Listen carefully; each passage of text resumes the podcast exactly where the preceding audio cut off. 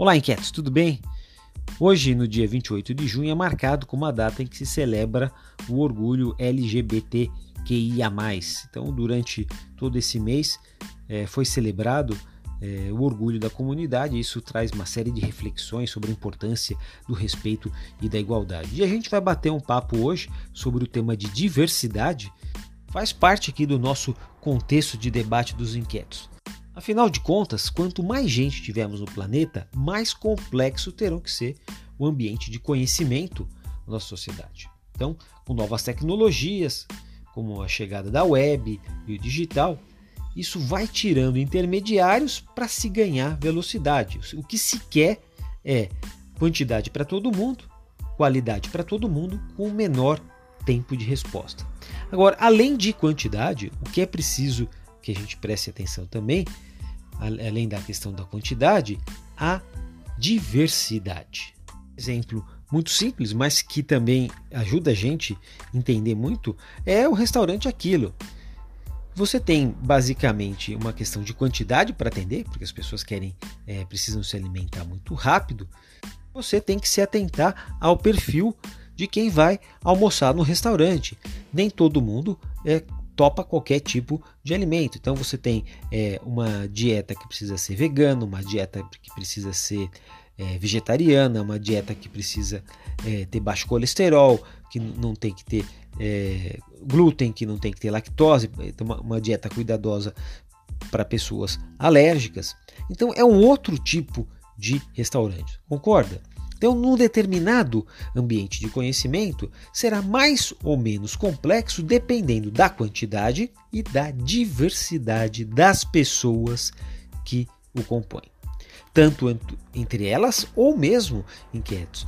A exigência de se entender as diferenças, as diferenças de cada membro daquele grupo. Você vai perceber que nessa lógica, se a gente fosse comparar, por exemplo, com um quartel, e há um motivo para que todos os soldados, por exemplo, usem o mesmo uniforme, o padrão das roupas é um método utilizado para nivelar as pessoas, diminuir a diversidade e você vai criar sempre aí um fortalecimento da autoridade, da verticalização da voz de comando. Então, quanto mais homogêneo o grupo, é mais fácil de controlar. No entanto, quanto menos homogêneo, é mais complexo. Se a gente for lembrar agora das escolas uniformizadas, que tendem a ser mais autoritárias do que aquelas em que cada aluno pode se vestir do jeito que quiser. E aí você também tem aquele efeito Tostines. Né? A escola é autoritária porque pede uniforme e, e por causa do uniforme continua autoritária. O interessante, e, e, se a gente continuar fazendo nossos exercícios aqui com exemplos, né, é pensar em regimes é, de força e, e, e, autoritários, tem alguns aqui na América Latina, não precisa viajar muito longe não. É, sempre, é, como primeira medida, eles querem impedir a difusão de várias vozes. Você pega um ditador, ele vai primeiro boicotar a televisão, boicotar o rádio, boicotar os jornais. O que, que, ele, que, que ele quer? Reduzir a taxa de diversidade para aumentar o seu poder é, verticalizado, vai restringir ou atacar reuniões, vai, principalmente de opositores. E há já quando você pensa numa empresa, numa organização que ela deseja é, mais inovação, mais criatividade, ao contrário, você vai procurar estimular a individualidade, a diversidade, deixando todos, por exemplo, personalizar sua mesa de trabalho, é, pensar no perfil das pessoas que trabalham lá, né? É, em termos de raça, de cor, de orientação sexual, de, de, de diferenças de gerações. Né? Então, tudo isso vai criar um ambiente muito mais é, onde você tira a sua subjetividade do armário. Então, são e são movimentos inquietos em direções opostas. Né?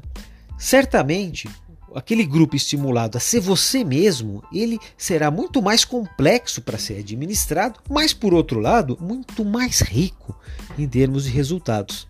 Então, uma empresa que quer criar novidades, quer ruptura, né, precisa trabalhar nessa linha. Por outro lado, se a gente for pensar então no ditador, o que, que ele quer? Ele quer votos, ele quer continuidade, né? é autorrevolução. em torno do umbigo do grande chefe.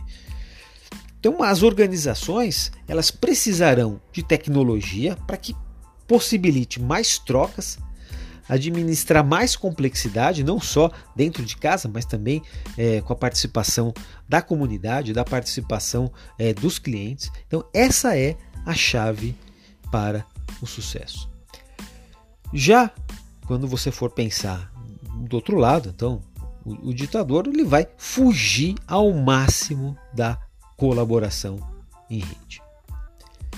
Assim, quando a gente pensa em comunidade ou mesmo num ambiente de um de, uma determinada região, de um determinado país, a gente vai precisar observar o tamanho e a diversidade dos membros do grupo entre si.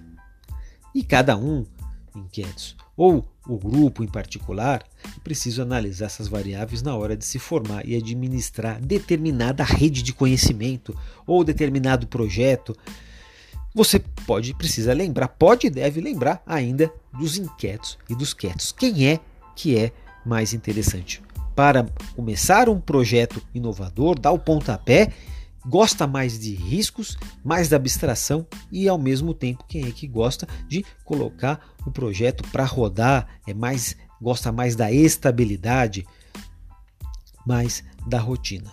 Né? Então, muitas vezes o nosso grande desafio aqui e muitas vezes aqui no Brasil é que ainda há muita verticalidade, é, talvez um pouco é, gestão autoritária, não gostamos de estimular é, e temos uma certa dificuldade de conviver com a diferença.